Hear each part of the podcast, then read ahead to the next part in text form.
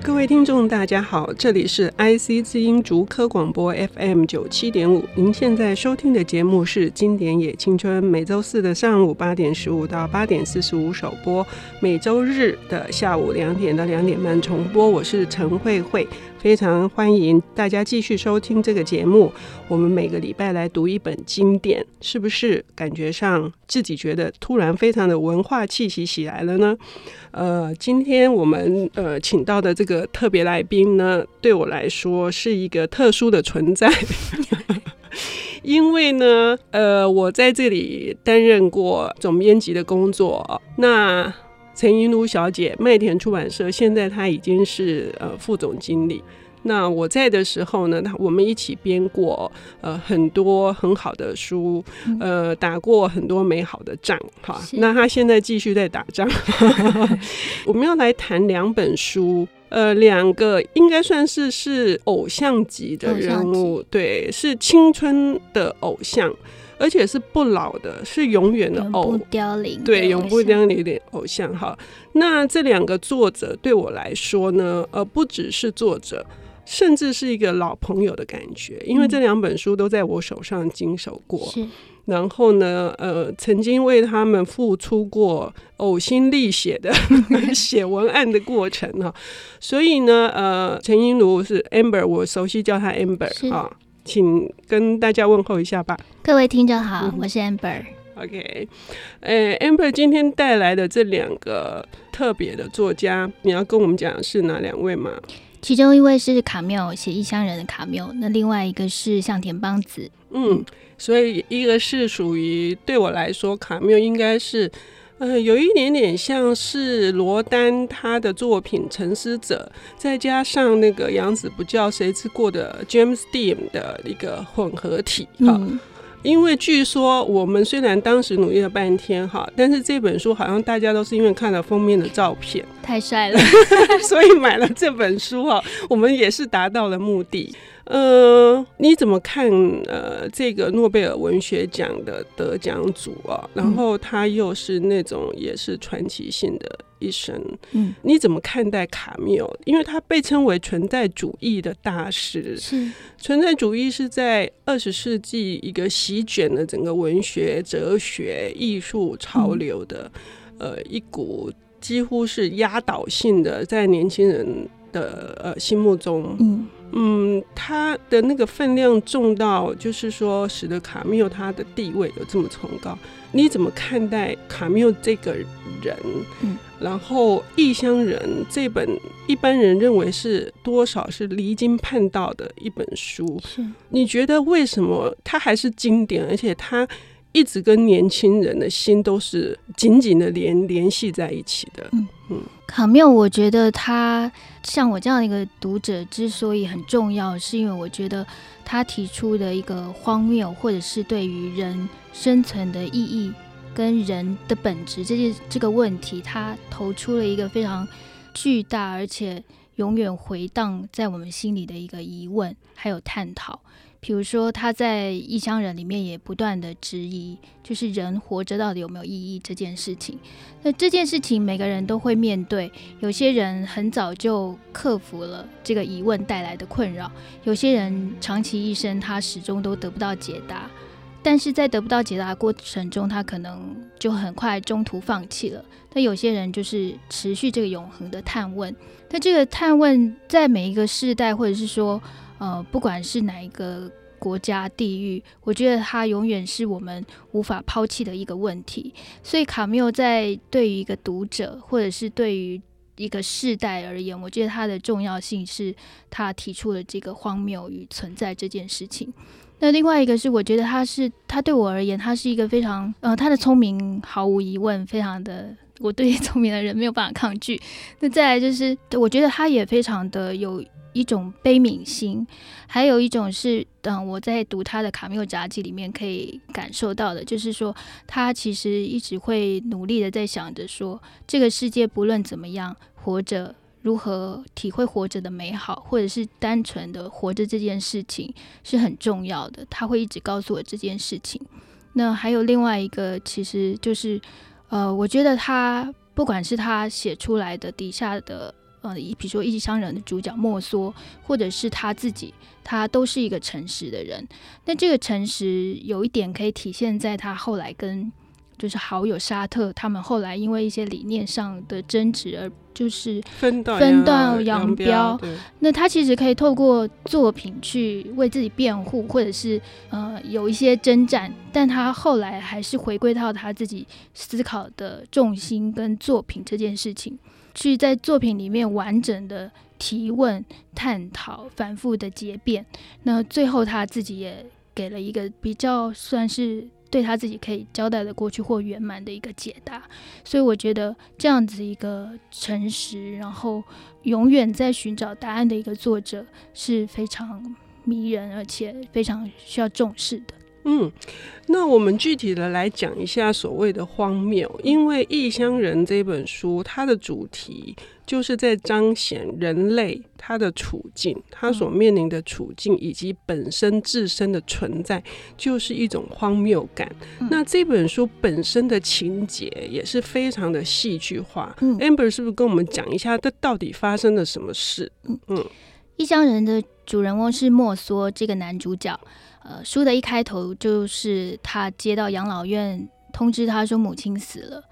那他对母亲的死讯是第一个疑问是，好像是今天离开的，又好像是昨天，他搞不清楚。那后来他去舟车劳顿到了养老院，那院长问他说：“你是不是需要见你母亲最后一面？”然后包括葬仪社的人封棺之前问他说：“要不要见最后一面？”他都拒绝了。那在守灵夜，他没有掉任何一滴眼泪。当其他养老院的那些老人们都在那里哭泣啊、悲叹这个朋友的过世的时候，他没有任何的表示。他在那个灵柩前抽了烟、喝了咖啡、牛奶，而且最后睡着了。嗯，那最后整个丧礼结束的时候，他又经过一段长途车程回到自己家里的时候，他竟然感觉得到是一种呃事情完结的喜悦。嗯，他后来他因为跟朋友到海边，还有一些。呃，朋友的一些情感的纠结，所以他在那个海滩边呢，就失手就杀死、枪杀了一个阿拉伯人。那在发了第一枪，对方死了之后，他停顿了一些时候，又不知道为什么发了四枪，所以他就被捕，然后接受死刑的审判。但是在整个审判的长达一年多的过程里面，比如说他的律师会去说服他，给他一些理由啊。种种方法，希望他能够给世人、给法庭一个交代：你为什么杀了这个人？你母亲过世的时候，你为什么无动于衷？但是莫梭这个人呢，他没有办法做出任何的解释。他这本书大概最著名的一句话就是说：“都是太阳太耀眼了，嗯嗯、这个耀眼的阳光导致他杀了人，而且不知所以的杀了人。”所以整个故事到最后呢，就是。经过种种的审判之后，他最后还是判了死刑。那他在接受死刑这件事的最后，他其实对于整个世界、对社会、对他自己都有一番领悟。那卡缪就是透过莫梭的这个看似非常荒谬的呃杀人案件，来向我们昭示人活着到底有什么样的意义跟追寻。嗯。所谓的存在本身这两个字，哈，它本身就有局限性。嗯，就是说，一旦你去这么强烈的去彰显或表达，或者是刻意去强调自我的存在的时候，相对的，那他人的存在是什么？嗯，好，所以存在主义它也被人家诟病说，后来发展成个人主义。嗯，那我不知道，我们今天没有探讨那么深刻的问题啊。可是我们等一下可以来聊一聊说。那即使现在存在主义已经不再是喂养我们的奶水，可是这本书依然依然能够呃作为任何一个国家的每一个年轻人都要捧为呃就是捧读的一个圭念。那我们来谈谈说，那它里面所要表达的那个实质的那个内涵到底是什么，打动了年轻人？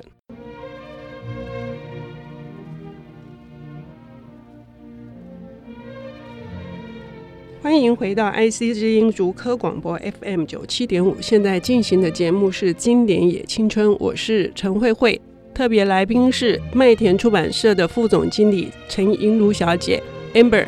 Amber，我们刚刚提到了这本书，嗯、就是存在主义的代表作，可是看起来会过于的个人，嗯、就是说，那不关心这个社会。也不关心他人，看起来是这样，因为从他对于母亲的呃死亡，他所表现出来的是会被一般的社会价值所诟病的。是，那我们都一直说年轻人应该要有正确的价值观，你怎么看待？就是说卡缪他本身是念哲学出身的哈，那据我的理解，卡缪他是出生一个非常穷苦的，是呃。工人家庭，你要不要介绍一他的那个出生的背景，跟他读的这个哲学，以及他在这本书里面，嗯、他不是只有小说的一个故事，嗯、他其实在讨论一个比较大一点的命题。我们可不可以来谈一下他的背景？卡缪他其实是出生在非洲的呃法属殖民地阿尔及利亚。那他父亲是一个孤儿，在他一岁的时候就死于世界大战了。那他的母亲其实是全聋，然后口疾又不识字，所以在他父亲死后，其实卡缪一家人就只能投靠外婆，而且他的外婆家里还有一个瘫痪的舅舅，因此他从小非常的贫苦。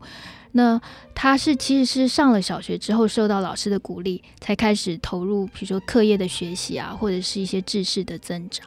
呃，卡缪写作《异乡人》这本书的期间，其实是一九四二年。那那时候他二十七岁，而且正值第二次世界大战。第二次世界大战死了非常多人，尤其那时候还有纳粹对犹太的大屠杀。因此，面对一个这个死伤惨重的一个世界历史大战，当时身为二十七岁的又是工人阶级的卡缪，他其实有普遍的，就是当代年轻人的一个。对于自己没有出路的一个焦虑跟恐惧，所以他其实也把这个工人阶级的一个焦虑写进了《异乡人》里面。有人说啦，有人说是因为他跟父母亲的关系都如此的的疏离，因为没有什么样的亲情的接触，以至于好像莫说在面对他母亲的死亡那个无动于衷，好像也反映了他跟亲子关系的疏离。但我觉得说。刚刚说到说，呃，莫梭这个主角好像非常的离经叛道，但我觉得，呃，他在法庭里面有一段辩论，我觉得还还蛮值得讨论的。比如说，有人质疑他说：“诶，你在你母亲的灵前一滴泪都没有流。”但是其实在这个故事里面，有一度莫梭有一个感触说：“啊，母亲果然就是离开了这样子。”那那一刻的时候，我就在想说。人面对难过或面对丧失这件事情，难道只有一种表达的方式吗？痛哭流涕、呼嚎，非得这样子表现自己的呃难过吗？那卡缪，我觉得他在异乡人的这个莫梭的角色表示上，他其实给了我们一个很不一样的一个形象。那其实，在这个形象上面，其实我们也可以去思考说，为什么我们规定开心就一定要大笑？难道不能就是羞怯的一笑吗？一定要非常欢乐的样子？生气的时候就一定要面目涨红啊，然后肢体言语非常的冲突，或者是呃难过痛苦的时候就一定要呼喊流眼泪？你有时候那个那个难过跟情绪是无法表达出来的。当这个社会或世间要求我们每个人所有的表现都要一致，或者是在一个规范里的时候，在那个常规尺度之外的人，他就不是一个人吗？他就不定是对的吗？我觉得这个这个问题其实是《异乡人》里面一直在探问的这个事情。那我觉得这个问题到最后，当然听起来你是帮他辩护了。嗯 有一半，有一半。好，嗯呃，这是一种读法哈，嗯、但是有一种读法呢，我可能是因为我这个经典也青春哈，嗯、就是让我重新回春哈。嗯、但是因为呃，我重复除了编辑之外，我大概重复读了这本书有五次以上，嗯、我每次都有不同的。的体会，这也是经典的力量哈。嗯、就是说，这是一种说法，嗯，可能是我们不需要在一个社会的约定俗成，认为应该有一个怎样的表现的方式。嗯、但是，我觉得卡缪他想要表达的是一种，我觉得是一种非常恐怖的疏离感。这件事情、嗯嗯、就是那个疏离感，使得他把所有应该可以表达出来的悲伤也好，嗯、甚至他他母亲去世之后，他不是还也跟着女友去出游吗？对，还看了喜剧电影。对，但是他自己又说，他其实并不爱，嗯，他并不爱那个女他的，他的女朋友。嗯、那为什么？为什么他会是一种把自己所有的情绪他都封闭？就是说，他拒绝拒绝与任何人产生任何关系。你觉得这这里面所要表达的这个处境，是卡缪说的回应到刚刚你说的这种荒谬感吗？你觉得是这样子吗？我觉得他有一个疏离的原因，是因为。他好像觉得什么事情都可以，都无所谓。嗯、书里面他会一直讲说，莫说就会觉得，哎，这样也可以啊。我对这个没有什么好说的，我对这个那个都没有什么好说的。所有的事情对他来讲都没有一个非如此不可的。他也不觉得一定要这样做啊。比如说女朋友问他说，呃，你要不要跟我结婚？你爱不爱我的时候，他说不出所以然来。然后他也觉得说。嗯如果你想要结婚，我就跟你结婚吧，而不是我需要跟你结婚。所以我觉得这个里面就是整个莫梭他他就是不知道自己活着这件事情到底有一个什么样的意义在，或者是他做这件事情有什么意义。我对这个人有这样的反应有什么意义？他是没有的。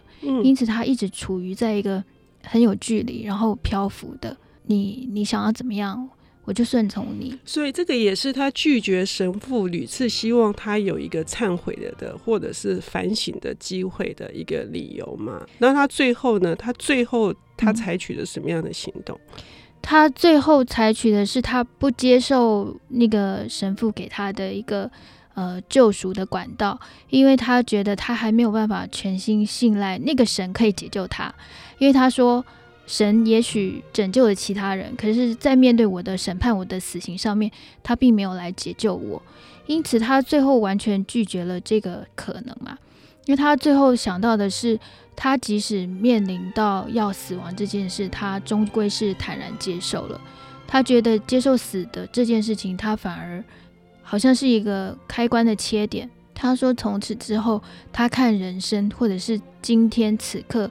之后的每一天有了一个不同的样子，那是在他终于在面对自己、体会到自己终会死的那个事情之上，他就发现说：“诶，既然都会死，那我要怎么样的面对死，以及还没有死之前的这些事情？”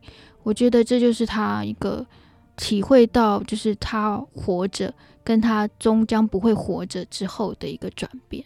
嗯。那你觉得他的这种最终的，呃，像这样子的一个态度，就是为人所不理解的，嗯，呃，所以是一种冥顽不灵的，你觉得呢？你觉得？我觉得啦，就是一般人真的很难去理解这种这种行事为人，因为我们我们终归还是在一个一个大多数人都可以接受的社会里生活着。但是莫梭的存在，我觉得是一个提醒。呃，现在不是说杀人是对的，只是说这个人做了你无法理解的事情的时候，你是不是可以去了解他为什么这么做，而不是给他一个你想要他说出来的理由，去解释他为什么要这么做。比如说，法庭跟律师一直想要他承认说，我是因为母亲。逝去了，太伤心，所以我不小心杀了人。但莫说一直不觉得那是正是这个原因。那我们能不能在理解的同时去接受他，然后与他共存？我觉得这件事情还蛮重要的。嗯，也就是说，这本书从头到尾都是放大了我们可能面对这种戏剧性的，或者是一个巨大的一个事件的时候，我们手足无措。然后我们还没找到答案的时候，别人硬要塞给我们答案，然后要我们去接受那个答案来解释我们的行为。所以卡缪想要尝试的是说，当我还没有答案的时候，我还在思考的时候，不要硬是编排我任何的一个理由，因为我是如此真实的存在，是可以这样说。就是每个人要真诚的面对自己，诚实是诚实是找到活着的意义的唯一的方法。好，这里面呢，这本书呢，可以有一百种读法。嗯，好，Amber 有一种读法。我从年轻到现在已经有五种读法了。各位呢？各位又会有哪一种读法呢？非常非常欢迎。如果你们有兴趣读了这本书，然后我们就有很多讨论的空间。那今天的节目就进行到这。本节目是由 IC 之音和 r e m o 阅读最前线联合制播。如果听众对本节目有任何的指正或者是建议，欢迎在 IC 之音网站交流会堂留言。下周同一时间，欢迎继续收听《经典也青春》。